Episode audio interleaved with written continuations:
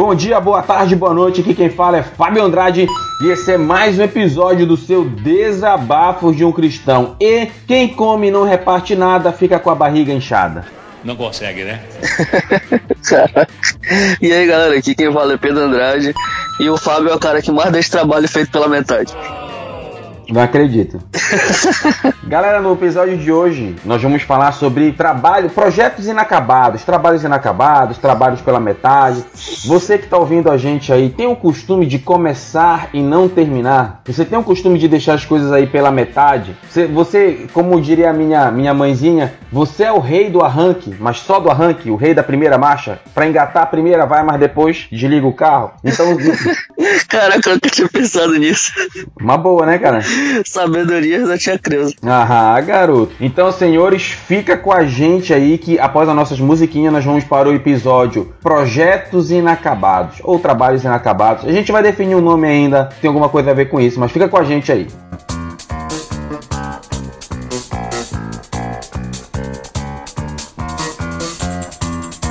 que você abra sua Bíblia lá em 1 Reis, capítulo 19, nós vamos ler alguns versículos. Então, para você que não leu a Bíblia hoje ou esse mês, já fica como um semi-devocional aí. Né? Então, olha só, 1 Reis 19, 1 em diante, diz assim: E Acabe fez saber a Jezabel tudo quanto Elias havia feito e como totalmente matara todos os profetas à espada. Então Jezabel mandou um mensageiro a Elias a dizer-lhe: Assim me façam os deuses, e outro tanto, se der certo amanhã, a estas horas, não puser a tua vida como a de um deles. O que vendo ele se levantou e para escapar com vida se foi e veio a Berseba, que é de Judá, e deixou ali o seu moço. E ele se foi ao deserto caminho de um dia. E ele se foi ao deserto caminho de um dia e veio e assentou-se debaixo de um zimbro e pediu em seu ânimo a morte e disse: Já basta ao Senhor. Toma agora a minha vida, pois não sou melhor que meus pais. E deitou-se e dormiu debaixo de um zimbro, e eis que um anjo tocou-lhe e disse: Levanta-te e come. E olhou, e eis que a sua cabeceira estava um pão cozido sobre brasas e uma botija de água. Comeu, bebeu e tornou a deitar-se. E o anjo tornou a segunda vez, o tocou e disse: Levanta-te e come, porque muito comprido será o caminho. E levantou-se Elias, comeu e bebeu, e com a força daquela comida caminhou 40 dias e 40 noites, meu amigo. 40 dias e 40 noites até Horebe, o monte de Deus. E ali entrou numa caverna e passou ali a noite. E eis que a palavra do Senhor veio a ele e lhe disse: Que fazes aqui, Elias? E ele disse: Tenho sido muito zeloso pelo Senhor, Deus dos exércitos, porque os filhos de Israel deixaram o teu conserto, derrubaram os teus altares e mataram os teus profetas à espada. E eu fiquei só e busco a minha vida para tirarem. E ele lhe disse: Sai Sai para fora e põe-te neste monte perante a face do Senhor. E eis que passava o Senhor, como também um grande e forte vento, que fendia os montes e quebrava as penhas diante do Senhor. Porém, o Senhor não estava no vento. Depois do vento, um terremoto, também o Senhor não estava no terremoto. E depois do terremoto, um fogo, porém o Senhor não estava no fogo. E depois do fogo, uma voz mansa e delicada. E sucedeu que, ouvindo Elias, envolveu seu rosto na capa, saiu para fora e pôs-se entrada da caverna. E eis que veio a ele uma voz que dizia: Que fazes aí, Elias? E aí Elias Elias disse: Eu tenho sido extremo zeloso pelo Senhor Deus dos exércitos, porque os filhos de Israel deixaram o teu conserto, derribaram os teus altares e mataram os teus profetas, e eu fiquei só, e buscam a minha vida para tirarem. E o Senhor lhe disse: Vai, volta pelo, pelo teu caminho para o deserto de Damasco, e vem e unge Azael sobre a Síria, rei da Síria, Jeú, filho de Nício, ungirás rei de Israel, também Eliseu, filho de Safate, de Abel Meolá, ungirás em profeta em teu lugar. E há de ser que o que escapar da espada de Azael mata-lo-á Jeú, e o que escapar da espada de Jeú mata-lo-á Eliseu. E também eu fiz ficar em Israel sete mil, todos os joelhos que não se dobraram a Baal e toda a boca que não o beijou. Então esse nós lemos aqui do texto do capítulo 19 de 1 Reis, do 1 ao 18. Para a gente começar a falar sobre o texto, primeiro a gente tem que abordar sobre três caras, três pessoas, né?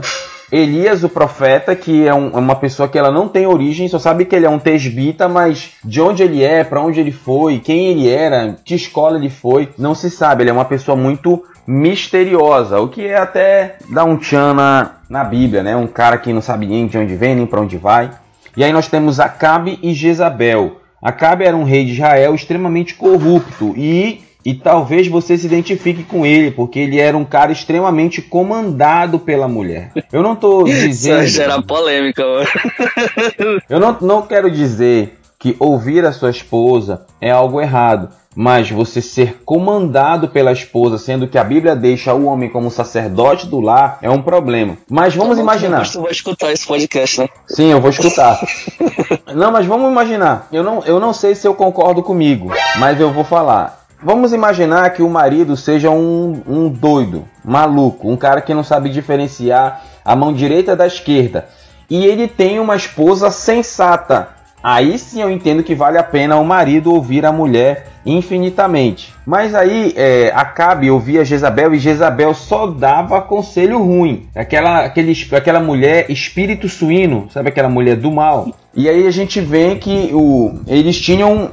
Jezabel tinha os seus profetas de Baal, que era uma entidade da, um ídolo da época, e ba Baal é, tinha uma esposa chamada Acera, que era outro, outro ídolo, outro outro deus, entre aspas. No capítulo anterior, Elias ele faz um embate com todos esses profetas. Eu até recomendo que você leia o capítulo 18, que ele é muito bacana. Ele é muito bacana mesmo. Então Elias enfrenta os profetas, ele faz um, ele é, é bem conhecido, né?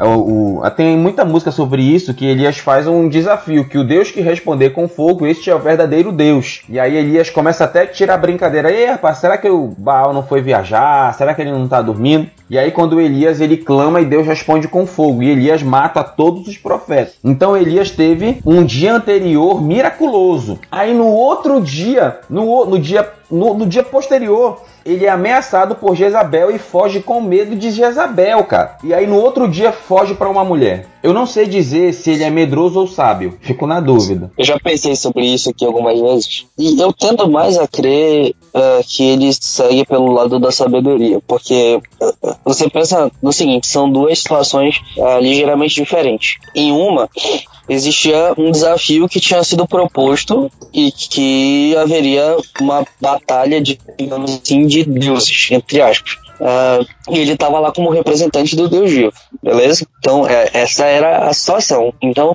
uma situação como essa, uh, onde é, é, somente um embate, digamos assim, não há perigo uh, real para ele. Então, não tinha por que ter medo, nem por que fugir também. Quando Jezabel ameaça ele, quando ele, ele tá sobre a, a, ameaça do fio da espada, ele sabe que ele tá em risco de morte, entendeu?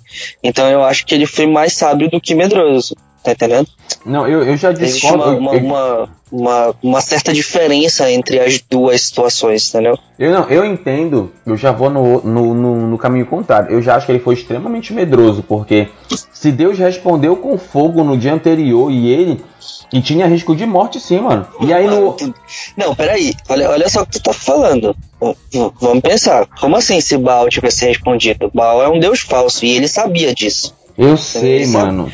Não, mas eu tô. Eu tinha certeza que ele que, que Baal não iria responder. Tá não, entendendo? mano, tudo bem, tudo bem. Eu, eu, eu, concordo, Baal é um deus morto, eu concordo, eu te dou razão. Mas vamos olhar por um olhar, um olhar da razão. Vamos olhar ali, de, vamos, vamos dar uma de cientistas religiosos. Se Baal respondesse e Deus não respondesse, quem ia ser morto era Elias. Ainda tinha mais, ainda mesmo Elias, sabendo que Deus ia responder como Deus respondeu, ainda tinha risco do povo querer matar Elias. Quantos profetas de Deus não foram mortos? O próprio Jesus cita um profeta que foi morto dentro do templo, entre o pórtico e o altar. Então Elias tinha risco de morte ali severo. E aí no outro dia ele foge com medo de Jezabel, cara. Aí eu fico na, na, dúvida com, com Elias, né? Aí ele deu aquela vacilada. Eu não, eu não sei qual seria a minha postura.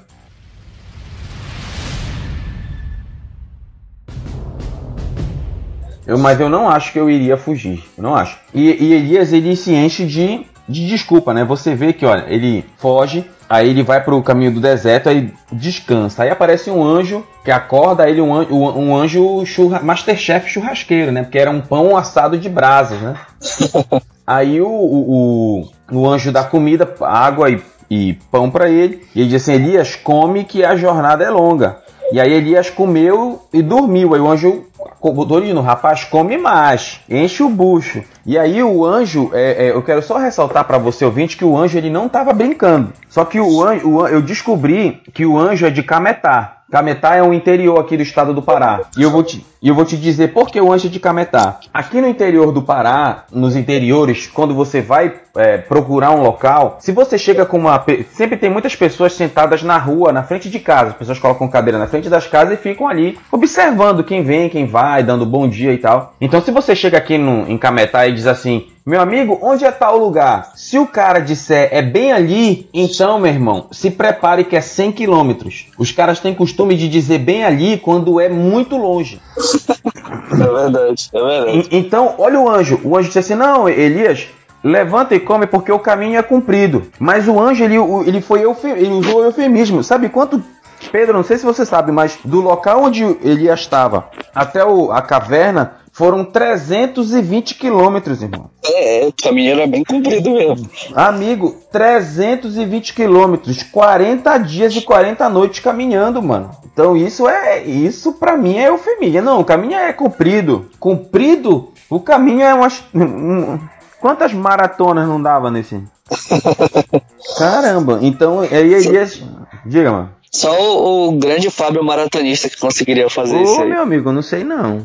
Acho que eu levaria. Você que, tá ouvindo, você que tá ouvindo aí não sabe, o Fábio é maratonista, tá? Além de muitas outras coisas, ele tem mil talentos. Ah, eu paguei o Pedro pra dizer isso, né?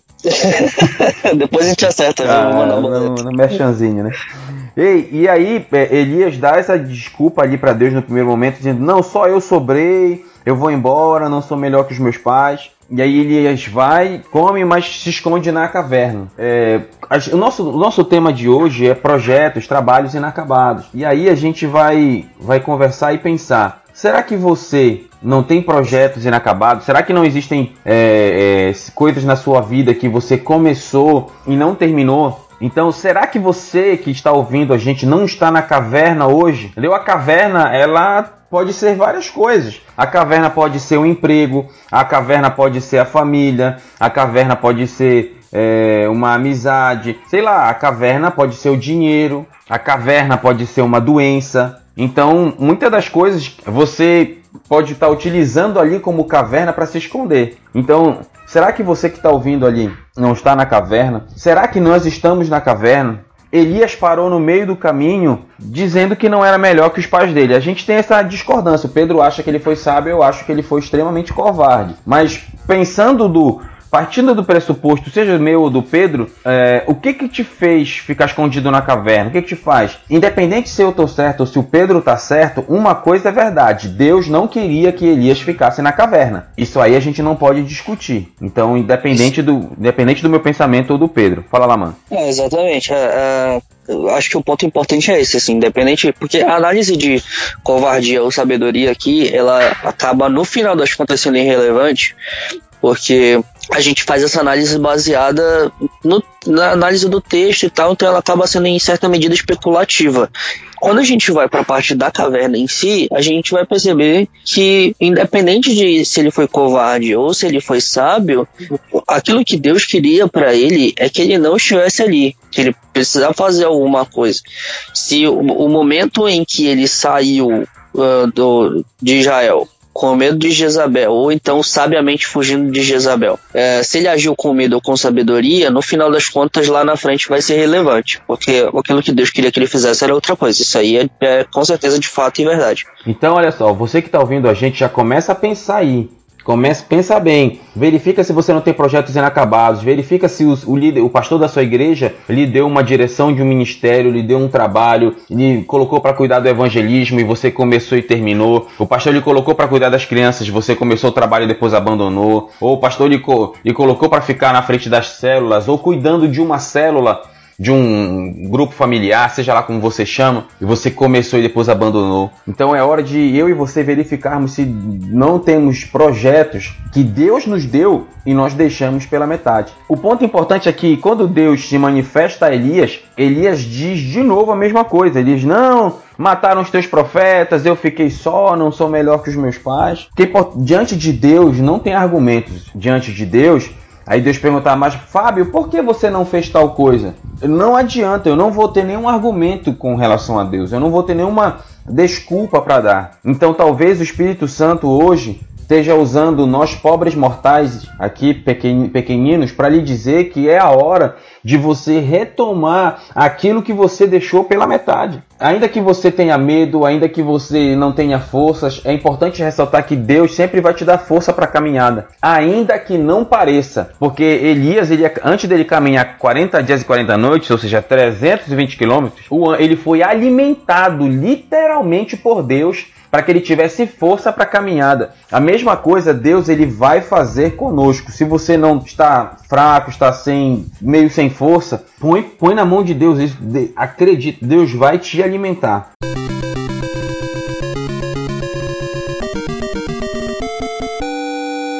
Assim como Deus alimentou Elias, assim como Deus fortaleceu Elias para que Elias continuasse a caminhada, a mesma coisa Deus faz comigo e com você. Então é, é, é hora da gente, da gente continuar. Continuar. Eu tenho muito medo do, do texto. Tem, tem, textos na Bíblia que me deixam com medo. Né? E um texto que me deixa com medo é aquele que Jesus diz: aquele que põe a mão no arado e olha para trás não é digno do reino dos céus. Então esse, esse texto ele me ele me, me assusta muito, me assusta muito. Então Elias foi, foi para a caverna e aí Deus chama Elias, diz assim: Elias, te põe aí na frente da caverna. Aí veio um terremoto, veio uma ventania forte, né? Depois veio um, um terremoto, depois veio um fogo, e Deus não estava em nenhum desses pontos. Deus não estava no vento forte que quebrava as montanhas. Deus não estava no terremoto. Deus não estava no fogo. O que eu acho interessante desse texto é que Deus se manifestou a Elias através de uma brisa suave. Ou seja, Deus se manifestou a Elias de uma forma completamente diferente da forma que ele esperava que Deus fosse fazer. E Deus, ele tem esse costume, bonito ou feio, Deus sempre tem esse costume se a gente pensa que Deus vai fazer de um jeito, ele sempre faz de outro. Ou até de um jeito que nós nunca imaginamos, porque em comparação com Deus, amigos, a nossa mente é extremamente limitada. A gente não pode nem debater com o chefe. Então Deus ele se manifestou a Elias de uma forma bem diferente. Muitas vezes a gente espera que ah, eu só vou fazer a obra de Deus se aparecer um anjo para mim falando. Não, talvez Deus esteja usando a gente agora para dizer para você. Talvez Deus esteja usando a sua mãe, seu pai. Deus, talvez Deus esteja usando até um incrédulo para falar com você. Que Deus usa quem Ele quer. Então, uh, o que acontece muitas vezes é o seguinte, e eu já passei por isso, já aconteceu isso comigo algumas vezes. Uh, em algumas situações a gente precisa reavaliar o que a gente está fazendo. Interromper um projeto no meio, às vezes pode ser sábio ou pode ser medo. Assim, da mesma maneira como a gente estava discutindo ainda agora sobre a atitude de Elias, uh, às vezes interromper um projeto no meio, um, um trabalho que foi dado a você para fazer, pode ser sabedoria, pode ser medo ou pode ser qualquer outra coisa. Uh, no final das contas, o, o, fazendo a analogia que a gente estava fazendo ainda agora, no final das contas, aquilo que Deus quer é que você continue o trabalho. Independente se você parou de maneira estratégica ou não, se aquilo foi um tempo que você parou para refletir e analisar e vendo se o caminho que você estava tomando era realmente o mais correto ou não, se você simplesmente parou por medo, uma coisa é certa. Uma coisa nós temos certeza que é Deus quer que você continue. Deus sempre vai querer que você continue um projeto que ele lhe entregou nas mãos para fazer. Se, se é a liderança de alguma coisa na igreja, se você é líder do, sei lá, do Ministério de Louvor, do Ministério de Jovens, é, e por algum motivo isso deu uma parada, então você tá meio desanimado, que seja, cara, segue o barco, ora, pede direção para Deus e, e bota, toca para frente. Agora, eu, eu, eu, eu queria enfocar um pouco naquelas pessoas, porque assim, eu não creio eu não creio, isso aí é uma coisa que, que, fica claro para mim quando eu vejo a Bíblia falando sobre igreja local. Eu não creio que todo mundo na igreja ou então pelo menos a maioria da igreja tem que exercer, sei lá, um ministério qualquer dentro da igreja, entendeu? Tipo, você precisa ter um ministério de dança, de dança não, tipo, de dança, desculpa, não era pra ter falado disso. Você precisa ter um ministério de louvor, você precisa ter um ministério de, sei lá, de, de jovens, ou então, enfim, você precisa ter um, um eu vou colocar a palavra cargo aqui só para ficar mais fácil de entender, tá? Mas não é bem isso que eu queria dizer.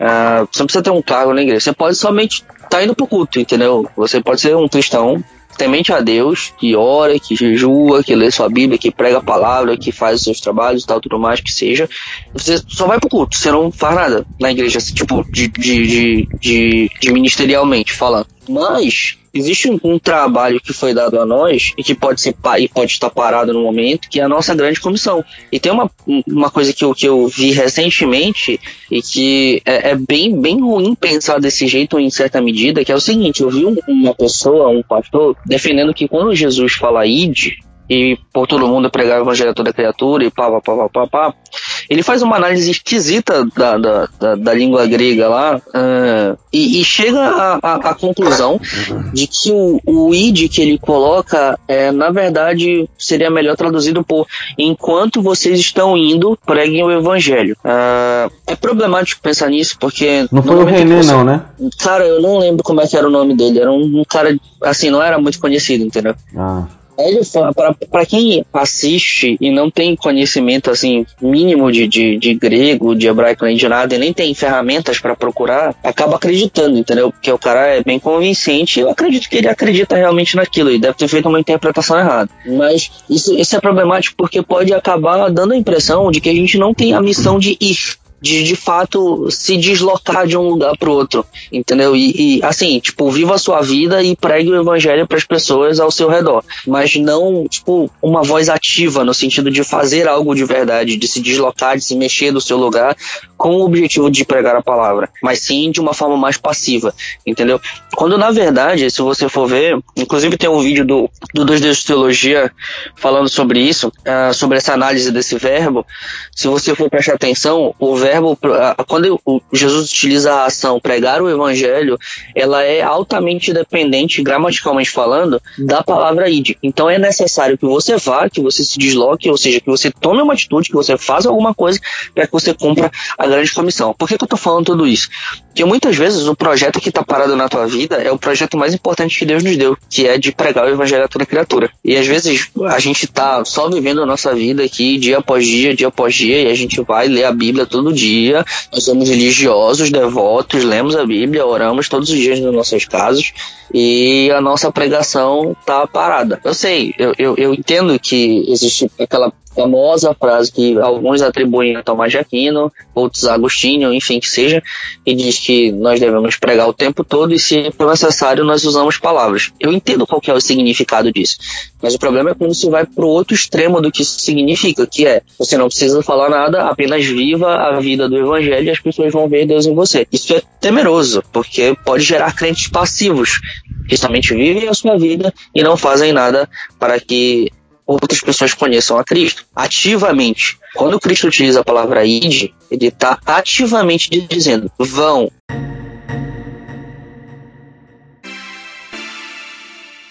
E preguem o evangelho. Vão mesmo. Não é para vocês, enquanto vocês estiverem andando por aí, vivam o evangelho e preguem através da sua vida. Nós devemos pregar através da nossa vida? Sim, devemos.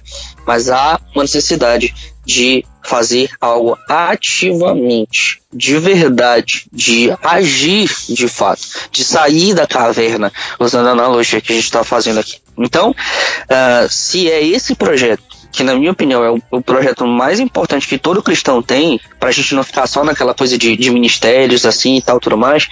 Se esse projeto você acabou de identificar e percebeu que isso está parado na sua vida, independente se é medo, ou seja lá o que for, restabeleça, saia da caverna, volte e vai que a jornada é longa. A gente ainda tem uma vida inteira para pregar a palavra de Deus. É muito, foi muito importante tu citar mesmo isso, Pedro, pela questão do seguinte: é, é muito importante nós entendermos que o nosso ministério não é só na igreja. Tem pessoas, tem pessoas é, que acham que é, ah, não, é, meu ministério só é na igreja, meu ministério só é na igreja. Não, nosso ministério não é só na igreja, não é. Então a gente precisa entender que Deus nos chamou para trabalhar em, fora da igreja. O nosso, o nosso trabalho verdadeiro de pregação, de vida, de evangelismo não é na igreja, é fora da igreja. A gente tem que tomar cuidado com isso, mas tomar cuidado mesmo e entender que Deus nos chamou, nos chamou para ir mesmo além, é, seja no evangelismo, seja na dança, seja o que for o nosso maior trabalho é fora da igreja. O que eu quero também mencionar aqui, que eu, me chamou muita atenção, é que o que Deus chamou a atenção de Elias, não por Elias ter ido para a caverna, Deus chamou Elias por Elias estar, ter ficado na caverna. Não sei se eu estou me fazendo entender. Estão me fazendo entender, Pedro? Sim, senhor. Porque olha só, nós como seres humanos, existem muitas vezes que a gente chega num, num, num, num momento de, de, fraqueza muito grande, de, de tristeza, até de sofrimento, muitas vezes até de depressão. Charles Spurgeon, que foi considerado o príncipe dos pregadores, ele morreu com depressão. É claro que a gente tem que entender, a gente até fez um cast antigo sobre isso, que depressão não é uma questão espiritual, muitas vezes é uma questão de doença mesmo. Talvez a gente espiritualiza tudo, né? Mas a, a o que, que vale ressaltar? Estar em muitas vezes um momento de tristeza, um momento para baixo, um momento de caverna, tudo bem, Deus entende que você está ali se reestruturando. Agora, permanecer ali na caverna é outra coisa. Olha, tem um texto que me chama muita atenção lá em Marcos, capítulo 8, diz assim: Marcos 8, 22 a 26. Chegou a Betsaida, trouxeram-lhe um cego e rogaram-lhe que lhe tocasse. E tomando o cego pela mão, levou para fora da aldeia, cuspindo nos olhos, impondo-lhe as mãos, perguntou-lhe se via alguma coisa. E levantando ele os olhos, disse: Vejo os homens como árvores pois os vejo andando. Depois tornou a pôr-lhes a mão nos olhos, e ele, olhando firmemente, ficou restabelecido e já via ao longe, distinguia distintamente a todos, e mandou para sua casa, dizendo: Não entres na aldeia. Beleza, esse foi o milagre que Jesus fez em doses homeopáticas. Foi, chegou em Betsaida, foi um cego lá, Jesus foi, fez o, o milagre ali e ele perguntou: como é, como é que você está vendo? O cara disse: Eu vejo os homens como árvores. E aí, na mesma hora, Jesus disse: Não, não é assim. Né? Aí Jesus foi, tocou nele de novo e ele, aí sim, na, no segundo momento ele viu todo mundo normal, ele teve uma visão restaurada. O que que me chama a atenção do vejo homens como árvores? Quando aquele homem disse que vejo homens como árvores, Jesus fez o um milagre novamente. Por quê? Porque o ser humano não é árvore. Por que eu estou dizendo isso? Muitas vezes as pessoas acham que os seres humanos são árvores. Em que sentido? Para que serve a árvore?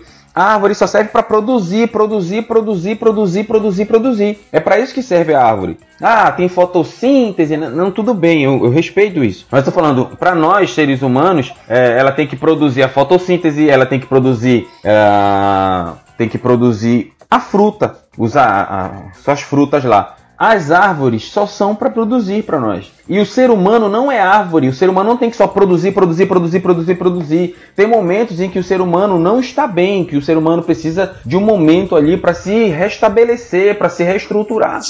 E é isso que Jesus diz: o ser humano não é árvore. Muitas vezes somos tratados como árvores, mas nós não somos. Então, talvez você esteja na caverna, já, talvez você se identificou, caramba, eu estou na caverna. Tudo bem, Deus já, Deus entende que você passou por esse sofrimento, por essa dificuldade, mas já deu, tá na hora de sair da caverna, tá na hora de voltar ao trabalho que Deus lhe deu. E eu não falo o trabalho só na igreja, eu falo o trabalho, o, o principal, que é fora da igreja. Então, é, para finalizar esse episódio, entenda o seguinte: Elias não tinha acabado a missão dele.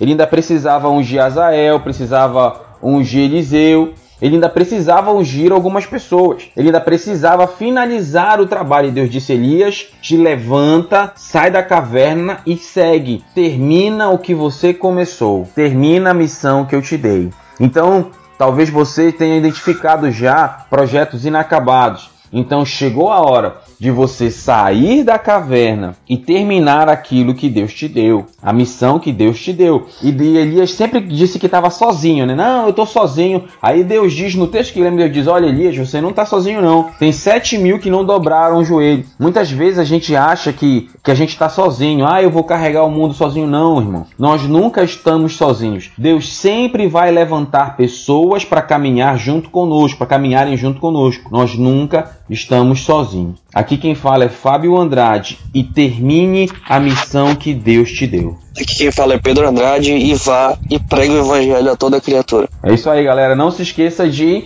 é, entrar lá no nosso site, desabafodecristão.com.br. Lá tem nossos podcasts, mensagens escritas. Nós temos o nosso Facebook, desaba é, facebook.com Desabafo de um Cristão. Temos o WhatsApp que está no link do post. Nós temos um grupo no Telegram. E nós temos o nosso canal no YouTube. Não deixe de visitar o nosso canal. Todo domingo tem vídeo novo ali. Então nós agradecemos por você. Às ter... horas da manhã, horário da família brasileira. Horário da família brasileira.